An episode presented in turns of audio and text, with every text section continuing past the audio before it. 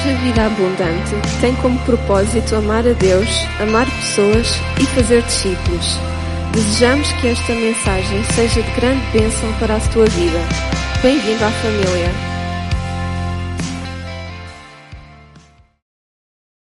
Primeira de Samuel, capítulo 1. E depois podem olhar para mim.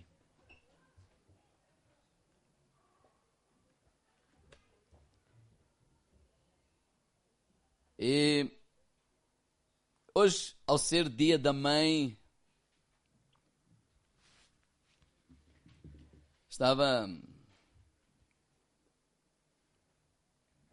a pensar no que é que poderia dizer. E quando eu penso na palavra mãe, ou provavelmente alguns de nós, ou todos, mas uh, entre muitas coisas que possam vir à minha mente, eu penso em amor, não é? em ternura, em carinho, em colo. Mas também eu penso em força, em coragem, em determinação. De facto, aquela ideia que algumas pessoas têm que a mãe ou a mulher é é o vaso mais frágil de, de, de, de, fragilidade ou menos força. De facto, eu. Eu acho que não. Eu acho que mal de nós, mal do nosso mundo, se os homens tivessem que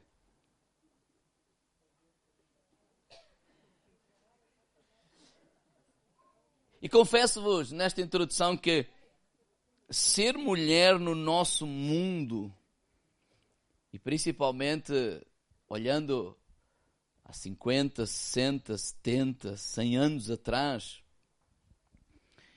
é preciso de facto coragem, é preciso de facto força, é preciso de facto determinação, que é um mundo dominado pelos homens, é um mundo machista. Infelizmente, eu fui criado com uma mentalidade machista, não quer dizer, e provavelmente muitos de nós, ou todos nós, acho que quiséssemos ser sinceros, temos que é lutar contra isso, mas de facto é uma mentalidade que, que, que, que, que machista. A igualdade em muitos lugares ou em muitas esferas é uma miragem ainda depois de toda esta evolução. Agora imagina há uns anos atrás. Quando eu penso em mãe, há uma palavra que está no meu coração também, que é gratidão. Eu dou graças a Deus pela minha mãe, que está aqui no nosso meio. E, e todas essas palavras que eu, adjetivos, é alguma coisa que eu vi nela. Eu praticamente fui criado por ela. Muito poucos anos eu tive relacionamento com o meu pai. Foi ela que me criou. E todos esses adjetivos eu vi nela com, penso eu, 37, né? mais ou menos. Ficou viúva. Eu tinha 11 anos, um adolescente. E eu vi essa, essa, essa, essa, essa mãe que enfrentar a dor mas amando a Deus, confiando em Deus, arregaçando as mangas e com essa atitude de enfrentar o mundo. Essa atitude de não desistir, de determinação, de não baixar os braços, de ser resiliente, perseverante ou perseverar. Eu aprendi, eu vi, eu convivi com isso na minha mãe. Foi a minha mãe que me, com ela que aprendi a amar a Deus. Foi com ela que aprendi a amar a Deus, a confiar em Deus. Mas amar não só a Deus, foi com ela que aprendi a amar a casa de Deus, a igreja. Eu nunca houve assim essa separação. Ah, Deus é uma coisa, a casa de Deus é outra. Tipo, a cabeça é uma coisa, o corpo é outra. Não. Eu aprendi a amar tanto a Deus como a casa de Deus, como as pessoas de, de Deus. Foi com ela que aprendi a honrar os pastores. Foi com ela que aprendi a honrar os mais velhos, a calar. Não como hoje, né? A gente parece que a última palavra nunca é nossa, é dos putos. Desculpa a expressão. Por quê? Eu não fiz. Não, eu aprendi a calar. Foi com ela que eu aprendi a, a servir a Deus, a colocar Deus em primeiro lugar. Não, eu não era pastor. Com ela que aprendi a colocar Deus, a casa de Deus, as coisas de Deus em primeiro lugar. E com tudo isto em mente, todos esses adjetivos e toda essa minha própria experiência, eu quero falar de duas mulheres da Bíblia. E a primeira está aqui em 1 de Samuel, que é uma mulher chamada Ana, a mãe de Samuel, a mãe do que veio a ser o profeta Samuel. E 1 de Samuel capítulo 1, versículo 26 a 28, na versão o livro, diz assim: Senhor, disse Ana, e ele estava a falar com o profeta, perdão, com o sacerdote ali. Eu sou aquela mulher que aqui esteve certa vez orando ao Senhor. Pedi-lhe que me desse um filho e a minha petição foi ouvida. Venho agora oferecê-lo ao Senhor por toda a sua vida. Assim, deixou no tabernáculo ao serviço do Senhor. E ali eles adoraram ao Senhor. Está a falar de Ana e do seu marido Elcana. Ana é uma mulher que não desiste do sonho de ser mãe. Eu gostaria de trazer cinco pensamentos acerca desta primeira mulher, primeira mãe, para nós refletirmos. Primeiro pensamento, e quando nós lemos a história, completa, que está em 1 Samuel capítulo 1, nós percebemos que Ana é estéril. Ela não podia ter filhos. Percebemos também que ela é casada com um homem chamado Elcana, mas também ele tem uma, uma concubina chamada Penina. Nunca funcionou esses casamentos uh, uh, uh, assim.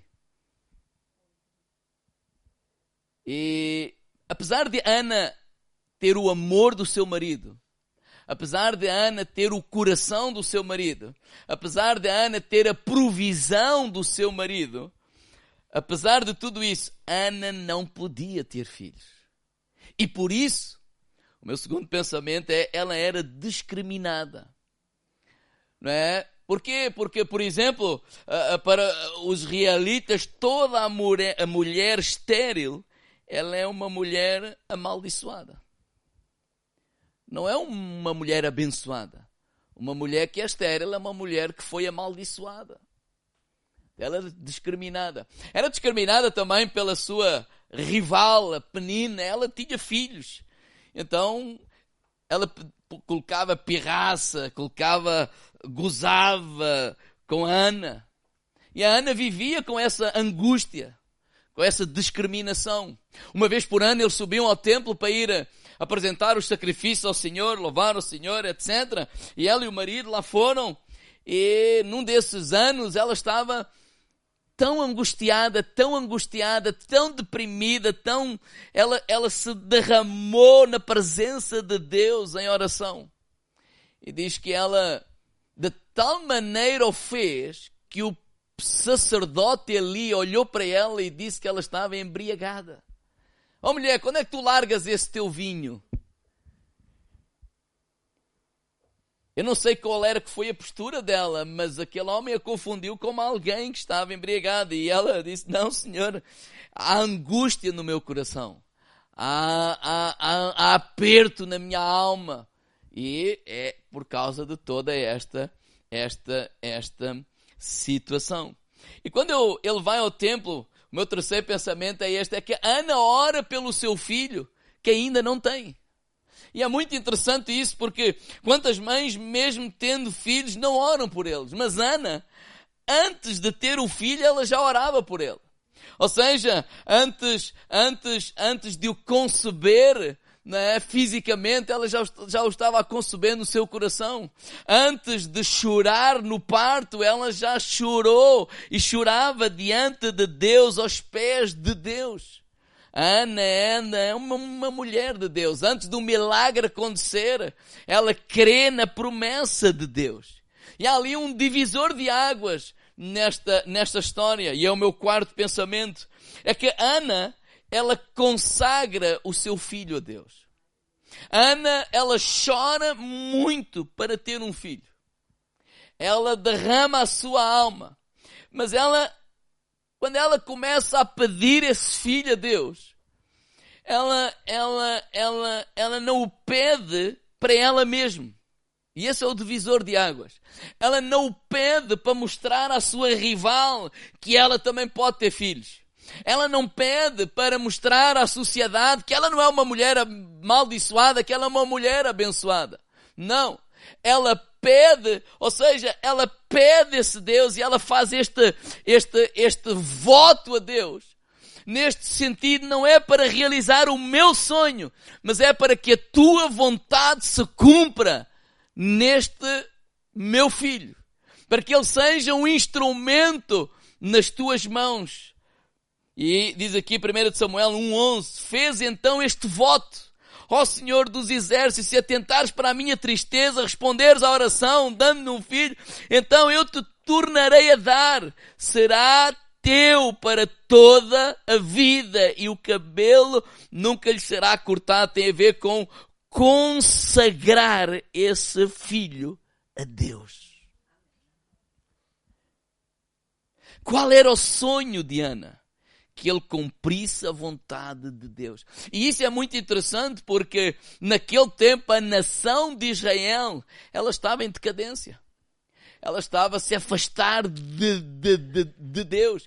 Isto é muito importante porque naquele tempo o sacerdócio estava a ser corrompido. É como que alguém diz, Deus, dá-me um filho, que ele seja usado para trazer de novo a, a, a, o povo à tua presença, para que o sacerdócio seja restaurado. Isso não está escrito, mas é, é, é, é, alguém que não quer realizar um sonho, mas que ali, alguns nessa, nessa sua agonia, nessa sua oração, ela consagra esse filho, ainda que não tem, a Deus. E eu pergunto às mães e pais quais são os nossos sonhos para os nossos filhos. Quando pensamos nos nossos filhos, quando oramos pelos nossos filhos, o que é que nós mais desejamos para eles? E que naturalmente nós desejamos que eles tenham a melhor educação, tenham o melhor conforto, né, a melhor segurança, a melhor carreira, e isso é natural. Mas que nós possamos não ficar por ali, não ficar por aqui, não valorizar mais as coisas desta terra do que a vontade e os propósitos de, de Deus não valorizar mais uma carreira, mais o dinheiro, mais um título, mais uma série de coisas que aos olhos desta terra é aquilo que é elogiado e valorizado, mas possamos orar para que os nossos filhos, para que Deus os possa levantar para restaurar e abençoar a nossa nação. Porque se nós estamos a orar pela nossa nação, Ele vai usar pessoas. E Ele vai usar esses jovens e que nós possamos diariamente, como Ana, orar e fazer essa, essa consagração, que Ele possa cumprir a tua vontade, o teu propósito aqui nesta terra. Que Ele possa ser um homem ou uma mulher cheia do Espírito Santo mais do que cheio de dinheiro, cheio do Espírito Santo, para que ele possa ser um mensageiro das boas novas. Nós cantamos esta manhã uh, o plano da salvação. Porque aquilo que está uh, em jogo não é 20, 30, 100 anos aqui nesta terra, é a eternidade das pessoas.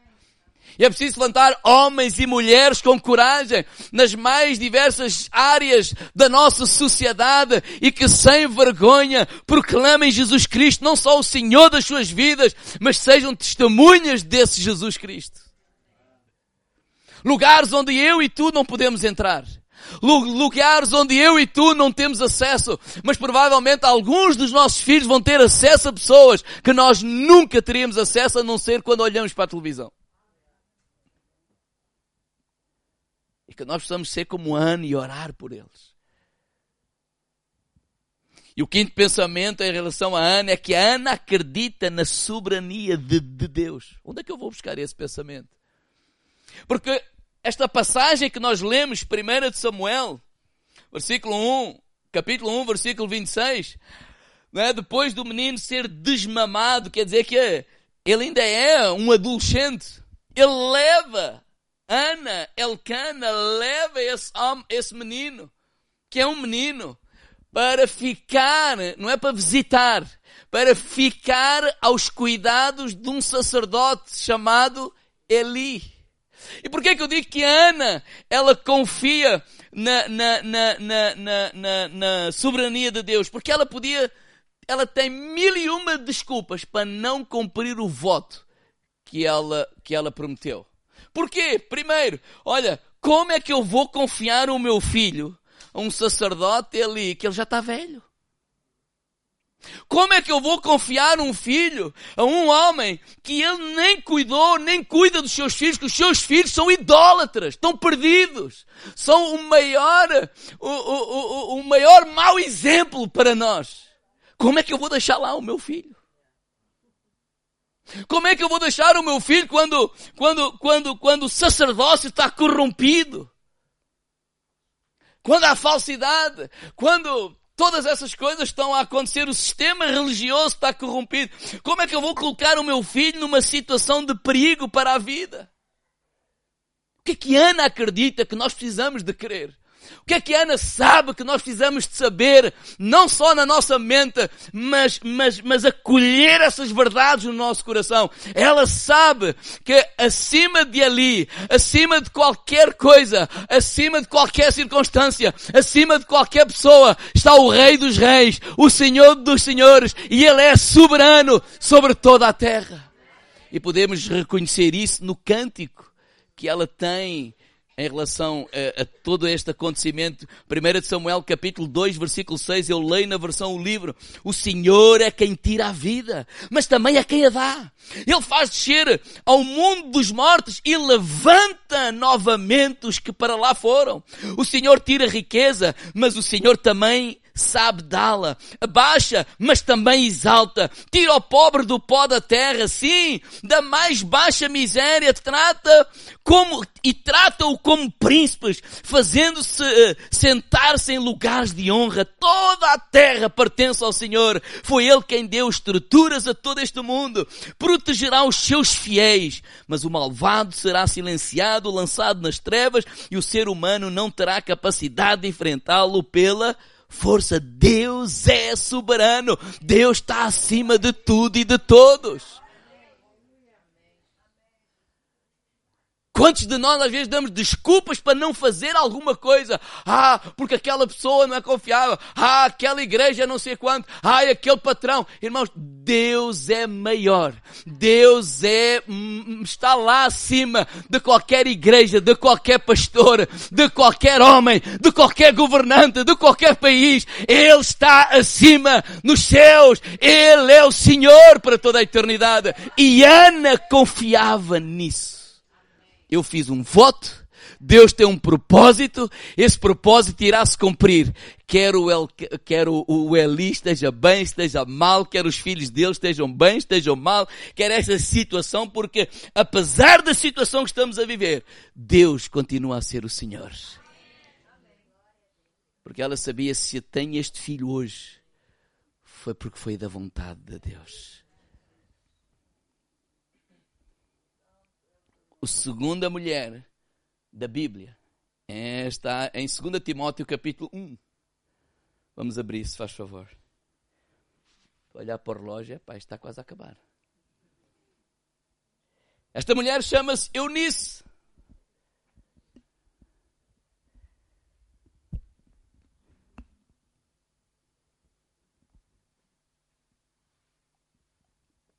Segunda Timóteo capítulo 1, verso 4. Eunice é mãe de um jovem chamado Timóteo. Jovem pastor, que Paulo chamava filho. E no versículo 4 diz assim, 2 Timóteo 1,4. Desejando, está Timóteo falar, está Paulo a falar com Timóteo, desejando muito ver-te, lembrando-me das tuas lágrimas, para me encher de gozo, trazendo à memória a fé não fingida que há em ti, a qual habitou primeiramente na tua avó Lloyd e em tua mãe Eunice, e eu estou certo que também habita em ti. Paulo, ele faz aqui uma, ele, ele, ele, ele, ele faz uma constatação que a mesma fé que ele vê em Timóteo, Paulo diz assim, olha, essa mesma fé eu vi em primeiro lugar na tua avó Lloyd.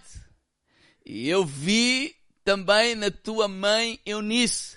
E eu estou certo que habita em ti. Ou seja, não há um abismo entre aquilo que se prega e aquilo que se vive.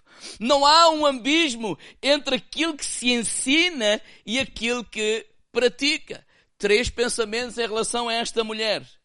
Primeiro, Eunice compreende que o ser vem antes do ensinar.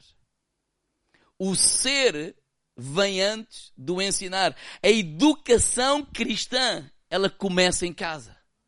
A base da nossa fé, diga irmão ao lado, é no lar.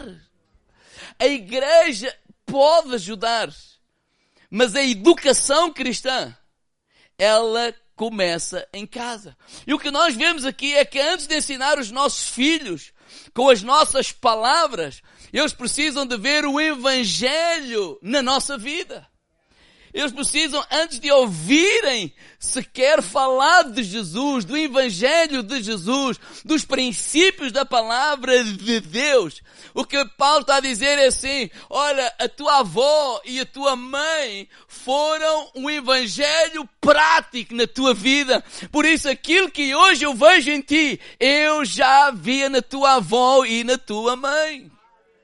E é isso que nós somos encorajados pelas Escrituras.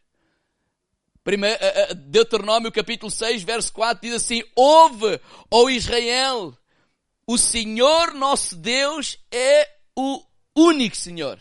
E no versículo 4 diz, amarás, pois tu ao Senhor teu Deus, de todo o teu coração, de toda a tua alma e de todo o teu poder. Estas são as palavras que hoje te ordeno estarão no teu coração. Ou seja, nós somos encorajados a, que? a amar a Deus. Nós somos encorajados a amar a Deus não é de qualquer maneira, é amar com todas as nossas forças, é amar com todo o nosso entendimento, é amar a Deus com toda essa nossa atitude. Por isso, aqueles adjetivos que eu, que eu falei na introdução de, desta mensagem, foi isso que eu vi. Não que eu ouvi, que eu vi. Que Deus estava em primeiro lugar. A casa de Deus estava em primeiro lugar. As coisas de, de Deus estavam em primeiro lugar. Na prática, eu vi como é que se vive amando a Deus. E é isso que, Paulo, é isso que uh, uh, Deus está aqui a dizer ao povo de, de, de, Israel. Então, versículo 7, as intimarás aos teus filhos, delas falarás assentada em tua casa, andando pelo caminho e deitando-se, levantando-te. Ou seja, depois de viveres essas palavras, então depois falas. Então os nossos filhos precisam de ver como nós amamos a Deus na prática. Como nós amamos. Precisam de ver que o Pai, Ele respeita, ama, honra a mãe, precisa de ver que a mãe honra, respeita e fala bem do pai. Eles precisam de, de ver como é que os pais honram, respeitam os pastores, os irmãos e falam com carinho e, com, e, com, e, com, e, com, e, com, e, com, e com amor da casa de Deus onde participam de uma forma semanal. Eles precisam de ver como é que nós falamos. Eles precisam de ver como é que nós nos comportamos. Eles precisam de ver como é que nós vivemos esse evangelho Evangelho que nós professamos e cantamos aqui ao domingo. Há aqui um, um, uma frase que eu quero realçar. Vocês podem, podem, podem colocar. Que diz assim: Dar exemplo não é a melhor maneira de influenciar os outros, é a única. Dar o exemplo não é a melhor maneira de influenciar os outros. Diga ao irmão lado, é a única.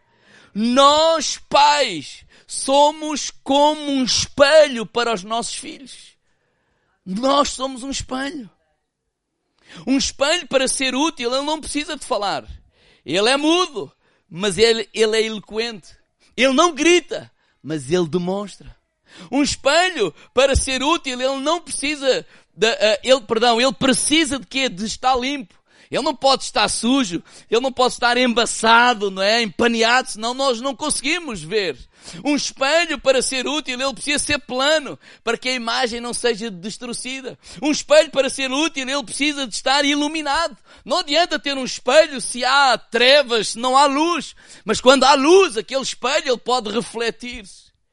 E o que é que isso significa? Que como pais a maior mensagem que nós ensinamos para os nossos filhos é a maneira como nós vivemos. E é isso que Paulo reflete nesta passagem aquilo que eu vejo em Timóteo.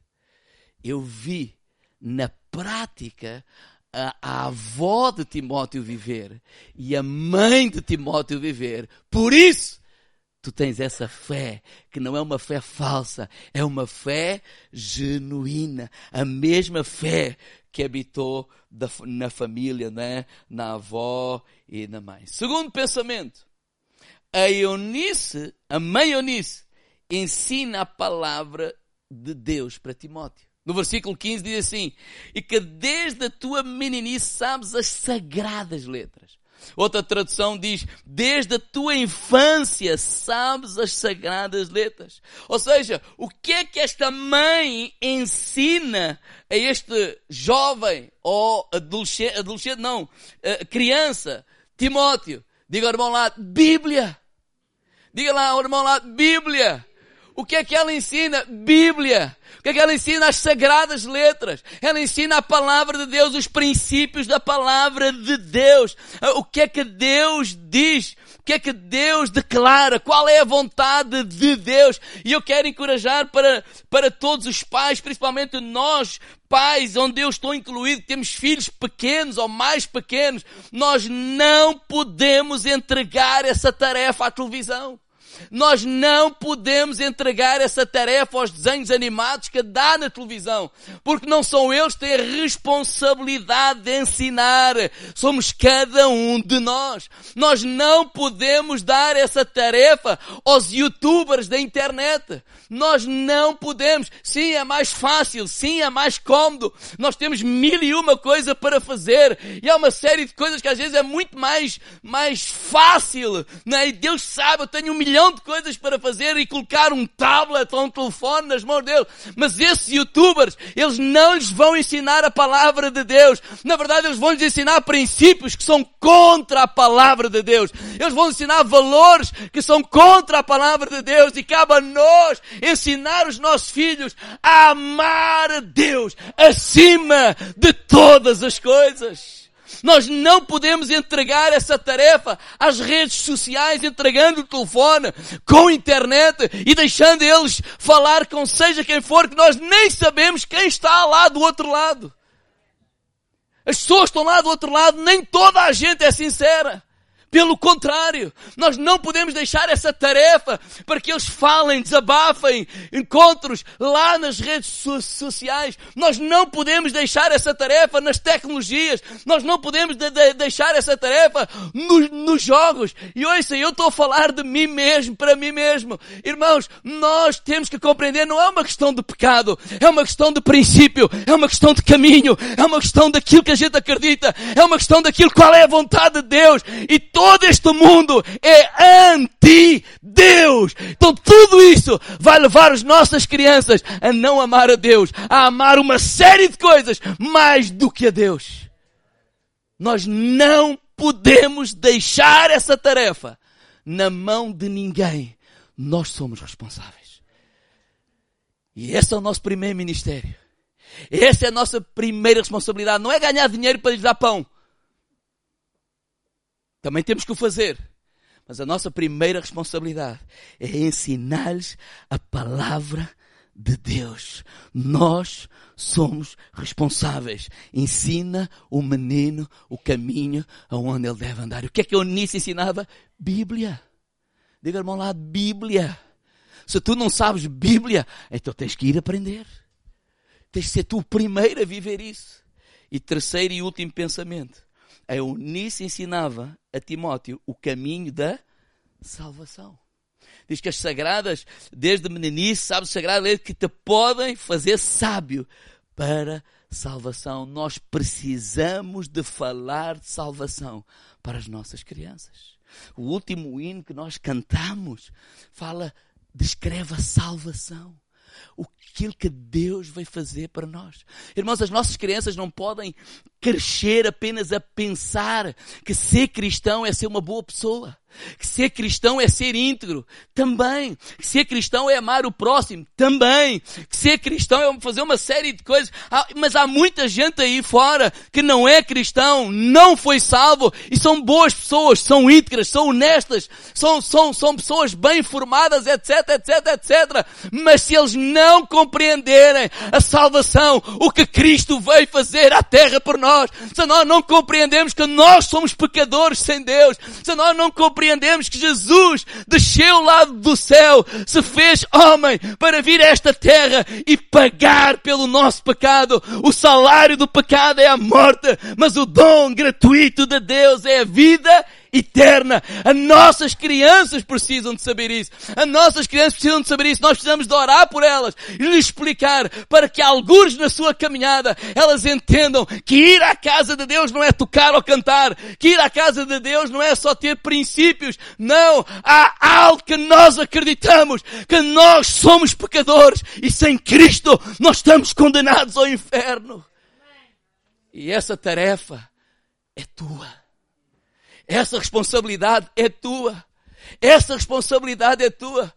Oh, irmãos, lamentavelmente, eu não entendo como é que há pais, e não me levem mal, mas é isso que eu tenho que dizer, ou como é que há pais que lamentavelmente, quando querem castigar os seus filhos, quando fazem alguma coisa errada, é, não vais à igreja, não vais à super igreja, isso é lamentável. Porque não, eu disse não, a palavra de Deus, ela é poderosa para nos inspirar, é ela que nos salva. Não, o castigo não é vir, não vir à igreja, o castigo não é vir à super igreja, porque a palavra de Deus é salvação para nós. Lamentavelmente, deixamos ir a mil e umas coisas porque já ah, eu não vou obrigar, eu não vou. Não, nós somos responsáveis. Deus tem dado os meus filhos mais pequenos. Eu sou responsável. Nós somos res, res, responsáveis.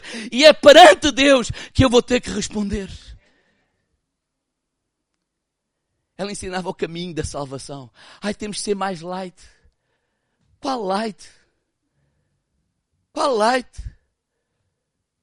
Quando eles lá morrer, morreram, não. Quando foram libertos do Egito, quando Deus, Deus mandou matar um cordeiro, espiar o sangue lá nas ombreiras e mandou a família toda, está lá dentro aqui, a comer o cordeiro. E essa explicação foi, foi, foi dada. Isso apontava para quê? Para o Cordeiro Pascual, que é Jesus Cristo, que morreu naquela cruz por cada um de nós. Não há amor maior do que esse. Nós não somos boas pessoas. Nós sem Deus somos iguaizinhos aos outros. Mas é a graça de Deus, a misericórdia de Deus, aquilo que Cristo fez por nós na cruz do Calvário. Por que, que ela diz isso? Versículo 16. Eunice diz assim, toda, Paulo diz a, a, a, a, Timóteo, porquê? Porque toda, toda a escritura, ela é divinamente inspira, inspirada, proveitosa para ensinar, para regredir, para corrigir, para instruir em justiça, para que todo homem de Deus seja perfeito e perfeitamente instruído para toda a a boa obra. Essa é a nossa primeira responsabilidade. Essa não é da igreja. A igreja ajuda. A igreja reforça. Mas a fé cristã, ela precisa de ser vivida. Diga ao lado, em casa. Em casa. Em casa. Paulo, podem vir. Estava a ler uma, uma, uma, uma estatística que diz que 50% dos jovens cristãos que entram nas universidades perdem a sua fé. Então precisamos dar uma boa base às nossas crianças. Irmãos, não me levem mal, mas a igreja não é para entreter. Nós não vivemos um tempo. A nossa igreja não está instalada num tempo. Eu estou a falar de mim, não estou a falar dos outros. CCBA, Figueira da Foz, não estamos instalados nem numa cidade pobre, nem num tempo em que os nossos jovens, nossos meninos não têm acesso a nada. Nós vivemos um tempo, estamos instalados numa cidade em que os nossos filhos têm acesso a tudo. Graças a Deus. Eles vão para a piscina, eles vão para a praia, eles vão para o bodyboard, eles vão para o surf, eles vão para o futebol, eles vão. Isso não tem mal nenhum. Então a igreja não precisa de fazer isso. Isso eles já têm. Eu tenho a noção que eu não vivo num bairro pobre. Eu não vivo com pessoas, no meio de pessoas em que os filhos, se quiserem uma refeição, a igreja tem que lhes dar. Os filhos, se quiserem fazer uma atividade, a igreja tem que promover. Senão eu faria. Mas eu tenho a noção que eu não vivo aí. Não é esse tempo que eu estou a viver aqui. Eu vivo num lugar que às vezes muitos dos nossos filhos têm uma agenda maior do que a minha. Hoje não pode por isto, amanhã não pode por aquilo, depois tem a festa deste, depois tem o bodyboard, depois tem isto, depois tem aquilo. Eu não sou contra.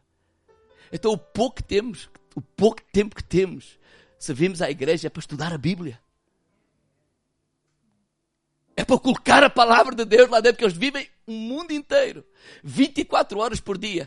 Tudo à nossa volta está formado e formatado para nos desviar de Deus. Eu não estou a dizer que é pecado, isto é pecado, não é nada disso. Mas temos de ter a noção que tudo à nossa volta está montado e formatado para nos desviar de Deus. Sim ou não? Claro que sim. É fácil? Claro que temos que pedir sabedoria a Deus. Claro que temos que pedir graça a Deus. Deus, Senhor, ajuda-nos.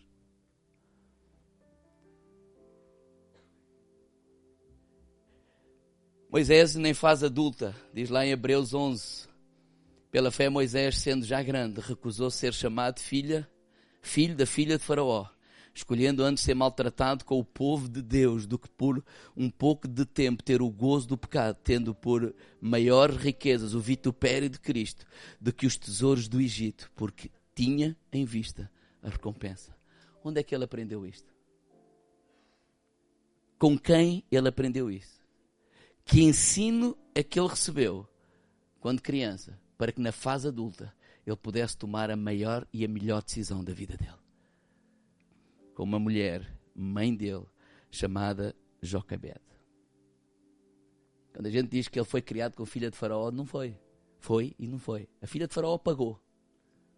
Mas quem amamentou, mas quem deu colo, quem estava lá com ele, foi a própria mãe. E quando nós lemos a história, percebemos que quando ela, a filha apanhou lá o, o, o, o, Moisés lá no rio, né? alguém estava a ver, era uma das irmãs, e foi ter com ela, ai, agora o que é que eu faço? Se quiseres, arranje-te alguém para, tomar, para ser ama. E quem é que ela foi chamar? A mãe. E foi a mãe. Um dos presidentes dos Estados Unidos, há muitos anos atrás, claro que ele já, já foi há muito tempo, ele disse esta frase e eu termino com esta frase: A mão que embala o berço governa o mundo. A mão que embala o berço governa o mundo. Não te menosprezes, mãe. Tu tens um poder e uma capacidade que mais ninguém tem. Ou não abdiques dela. Não coloques na mão de mais ninguém aquilo que é a tua responsabilidade. Porque a mão que embalou Moisés foi o que ajudou a tomar a melhor decisão da vida dele na fase adulta. E eu oro para que isso possa acontecer conosco. Oro que Deus nos dê graça e que Deus nos dê sabedoria. Vamos ficar de pé.